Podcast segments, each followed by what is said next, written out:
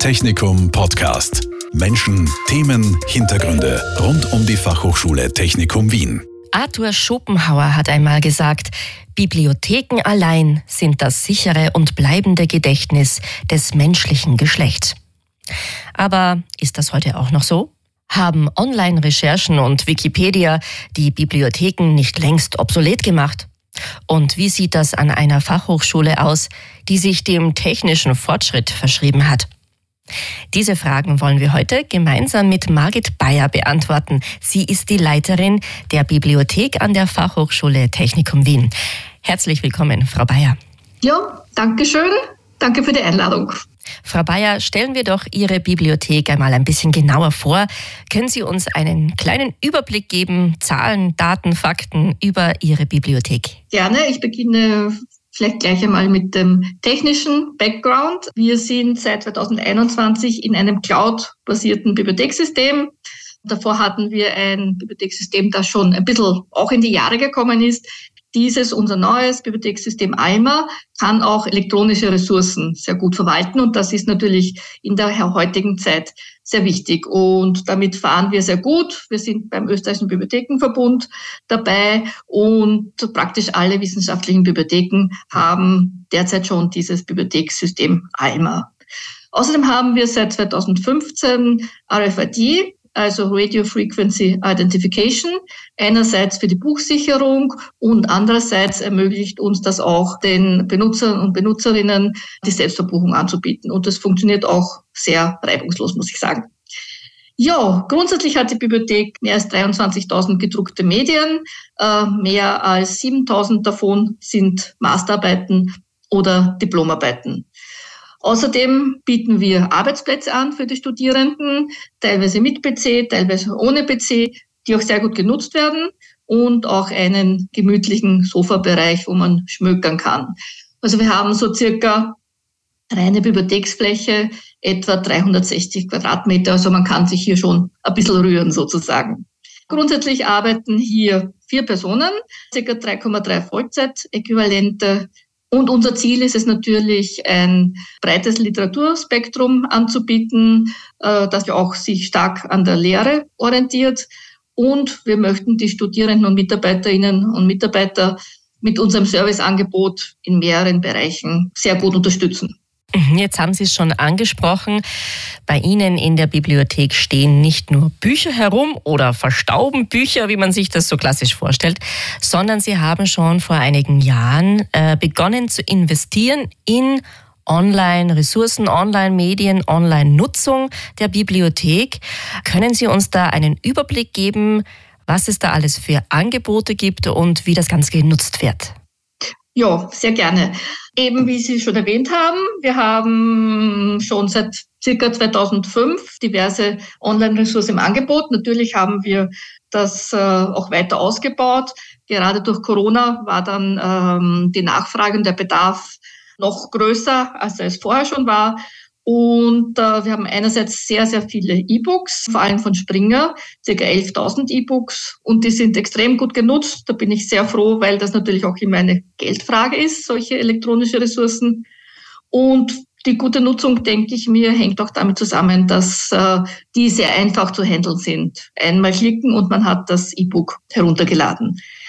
Dann haben wir auch äh, mehrere Pakete von E-Journals und Datenbanken zum Beispiel IEEE Explore, Science Direct, Statista, also da gibt's einiges, was jetzt viel Content enthält, also teilweise zurückgehend bis zum Jahr 1995. Und natürlich kommen jedes Jahr Tausende von Artikeln dazu. Also das ist immer etwas sehr, sehr Aktuelles. Und auch bei den Springer E-Books kaufen wir jedes Jahr zumindest dieses eine Paket, äh, das sich nennt Technik und Informatik das sehr, sehr gut auf unsere äh, Themen zugeschnitten ist, auf die Themen, die an der Fachhochschule unterrichtet werden. Und eben dadurch erklärt sich auch natürlich die gute Nutzung. Außerdem haben wir auch Normen online verfügbar, nämlich den Normenlesesaal von Austrian Standards. Ja, wir haben das Glück, dass unsere Studierenden sehr technikaffin sind und da sozusagen keine Hemmungen haben, sich Dinge herunterzuladen oder mit elektronischen Ressourcen zu arbeiten. Das ist natürlich teilweise in den Geisteswissenschaften ein bisschen anders, aber eben bei uns ist es Gott sei Dank sehr, sehr gut. Äh, Im letzten Jahr hatten wir zum Beispiel mehr als eine Million Downloads von den elektronischen Ressourcen. Da muss ich sagen, war ich selbst auch überrascht. Äh, es waren um 40 Prozent mehr als im Jahr davor, wobei wir damals schon auf einem hohen Niveau waren. Und ich denke mir, in dieser Richtung wird es höchstwahrscheinlich weitergehen. Das Tolle bei den E-Ressourcen ist natürlich die Verfügbarkeit jederzeit und von jedem Ort. Und das, glaube ich, macht auch äh, die große Beliebtheit aus. Mhm, da sind wir schon mittendrin im Nutzungsverhalten der Studierenden an der Fachhochschule Technikum Wien. Sie sagen, super, da gibt es keine Berührungsängste mit digitalen Medien, Downloads und so weiter. Gibt es denn überhaupt noch jemanden, der sich bei Ihnen in die Bibliothek setzt und dort schmökert? Absolut, absolut. Also man muss ja auch einerseits sagen, viele setzen sich nach hinten und arbeiten dann mit ihrem Notebook. Äh, das ist die eine Sache, also dass dann sowohl mit elektronischen Materialien gearbeitet wird, aber man sitzt halt in der Bibliothek, ist mehr oder weniger unter Gleichgesinnten, hat hier die Ruhe und kann auch bei Bedarf dann sich ein Buch holen, das man thematisch, also das thematisch gut passen würde. Und man ist auch in einer inspirierenden Atmosphäre, wie ich immer wieder höre. Es ist ganz was anderes, hier zu sitzen, als jetzt in einem Seminarraum ganz allein zum Beispiel oder nur zu zweit. Also das, glaube ich, spielt auch eine Rolle. Was natürlich schon der Fall ist, die äh, Entlehnzahlen sind etwas zurückgegangen, wo ich mir denke, ja, man kann nicht beides haben. Wenn die E-Book äh, oder die E-Ressourcennutzung so stark ansteigt, ist klar, dass sich das andererseits bemerkbar macht. Aber sie, die Lehnzahlen sind immer noch gut. Und ich denke mir, durch Corona sind noch mehr Studierende dazu übergegangen, noch mehr ähm, am Bildschirm zu lesen. Also das sind ja äh, alles Digital Natives, die hier bei uns studieren inzwischen.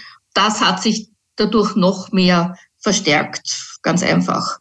Aber wie gesagt, ähm, es ist ja positiv, dass die Arbeitsplätze gut genutzt werden und äh, uns ist es wichtig, dass die Bibliothek auch ein wichtiger Teil oder ein selbstverständlicher Teil des äh, Studierendenalltags ist. Und ich denke mir, das ist der Fall.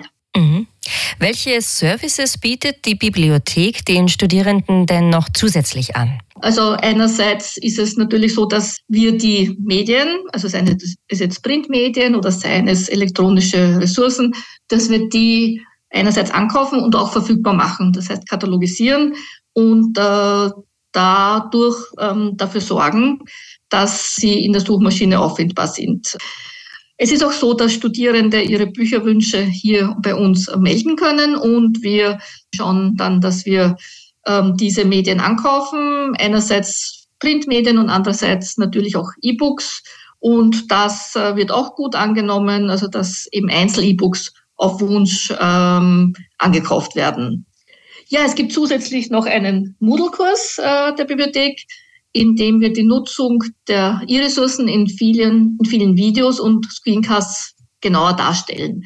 Weil es natürlich äh, wichtig ist, wenn jemand zum Beispiel eine bestimmte Datenbank noch nie genutzt hat, dass er oder sie Hilfestellung bekommt, wie mache ich das mit der erweiterten Suche, ähm, wie kann ich meine Treffer einschränken und so weiter. Also das ist uns auch wichtig, dass wir hier beraten und unterstützen und damit sich die Studierenden und Mitarbeiterinnen bei der Recherche leichter tun und äh, einfach auch das finden, was sie brauchen.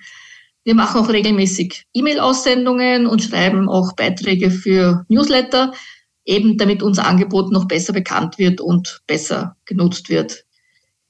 Die Bibliothek bietet auch Fernleih und Document Delivery an. Also wir können einen Artikel aus einem Journal, das wir selbst nicht lizenziert haben, zu einem günstigen Preis bestellen. Und das wird eher von Lehrenden hier an der Fachhochschule gut angenommen. Ein anderer Bereich, der immer wichtiger wird, das ist Open Access. Open Access ist der freie Zugang zu wissenschaftlicher Information. Da hat sich in den letzten Jahren österreichweit und auch international sehr viel, viel getan, was ich wirklich toll finde.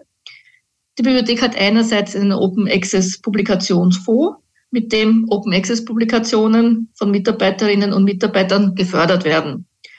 Der wird sehr gut angenommen und wir haben ihn für dieses Jahr sogar auf 15.000 Euro dann aufgestockt. Andererseits ist es so, dass die meisten unserer Lizenzverträge für E-Journals sogenannte Read and Publish Verträge sind.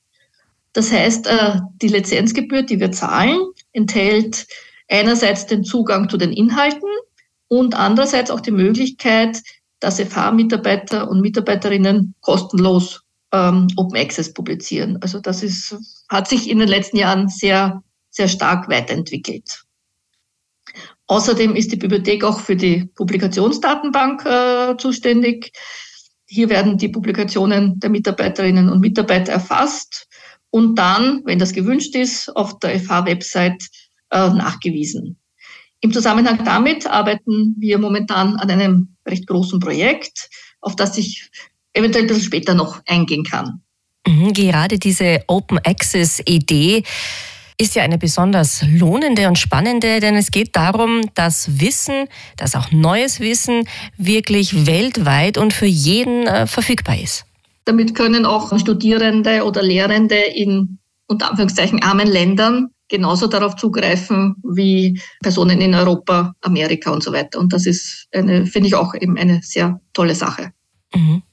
Ein großes Projekt, an dem Sie gerade arbeiten, haben Sie vorher schon mal anklingen lassen. Es geht um die Verfügbarmachung von digitalen Masterarbeiten. Können Sie uns dieses Projekt ein bisschen genauer vorstellen? Ja, genau. Und zwar werden wir ein neues äh, Repository für Masterarbeiten bekommen. Wir haben zwar ein Repository, das ist äh, genau ein Verzeichnis oder Archiv, in dem digitale Dokumente verwaltet werden. Unser jetziges Repository ist aber schon etwas in die Jahre gekommen und es entspricht nicht mehr den heutigen Anforderungen. Zum Beispiel kann man jetzt in unserem alten Repository äh, keine Persistent Identifiers für digitale Dokumente vergeben und das ist aber inzwischen notwendig und auch üblich in diesem Bereich.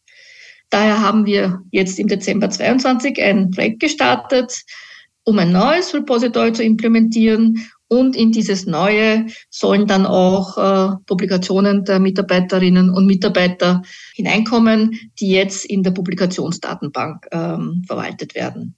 Also unsere Wahl ist auf das Tool Visual Library äh, gefallen. Wir sind jetzt gerade dabei, Felder zu definieren, Dokumenttypen festzulegen, sich die Schnittstellen anzuschauen, was auch recht komplex ist, mit anderen FH-Tools nämlich in der Folge ist zum Beispiel auch die Migration ein Thema.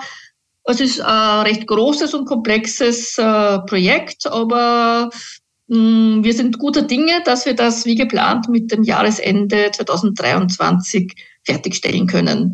Wir machen das Projekt gemeinsam mit dem Project Management Office, mit der IT der Fachhochschule und mit dem österreichischen Bibliothekenverbund. Mhm. Es gibt also immer wieder Neues, immer wieder neue Projekte. Es gibt ganz viel Aktivität im digitalen, im Online-Bereich, wie wir gelernt haben jetzt. Vielleicht noch als Abschluss unseres heutigen Gesprächs, was würden Sie denn sagen, was kann denn eine Bibliothek abseits dieser Features, die wir da eben besprochen haben, den Studierenden heute noch bieten? Ja, also wie Sie schon erwähnt haben, Bibliotheken sind praktisch ein Teil dieser digitalen Welt. Es ist gar nicht mehr vorstellbar für uns, dass es in einer Bibliothek nur mehr Bücher gibt. Das ist schon, sagen, ist eigentlich nur 20 Jahre her oder 30 Jahre, ähm, aber es hat sich sehr viel getan. Die Bibliothek sieht sich auch äh, ein bisschen als Garant für die Qualität von ähm, Inhalten. Es ist natürlich sehr vieles im Internet kostenlos zum Herunterladen. Und da ist eben das Problem, dass man als Studierender oft nicht weiß, ähm, wie ist das mit der Qualität.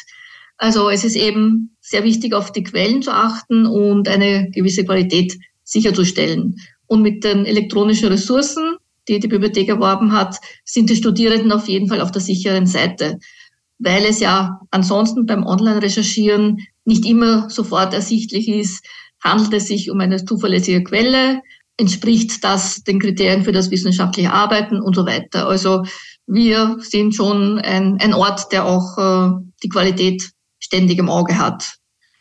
Ja, und es ist natürlich so, dass wir unsere elektronischen Ressourcen weiter ausbauen und wir sind praktisch schon mittendrin in dieser Online-Welt. Andererseits finde ich persönlich es auch äh, sehr wichtig, die Bibliothek als Lernort zu sehen. Wie gesagt, es gibt jetzt an der Fachhochschule nicht so viele ruhige Orte zum Lernen und da ist es natürlich äh, wichtig, auch das anzubieten.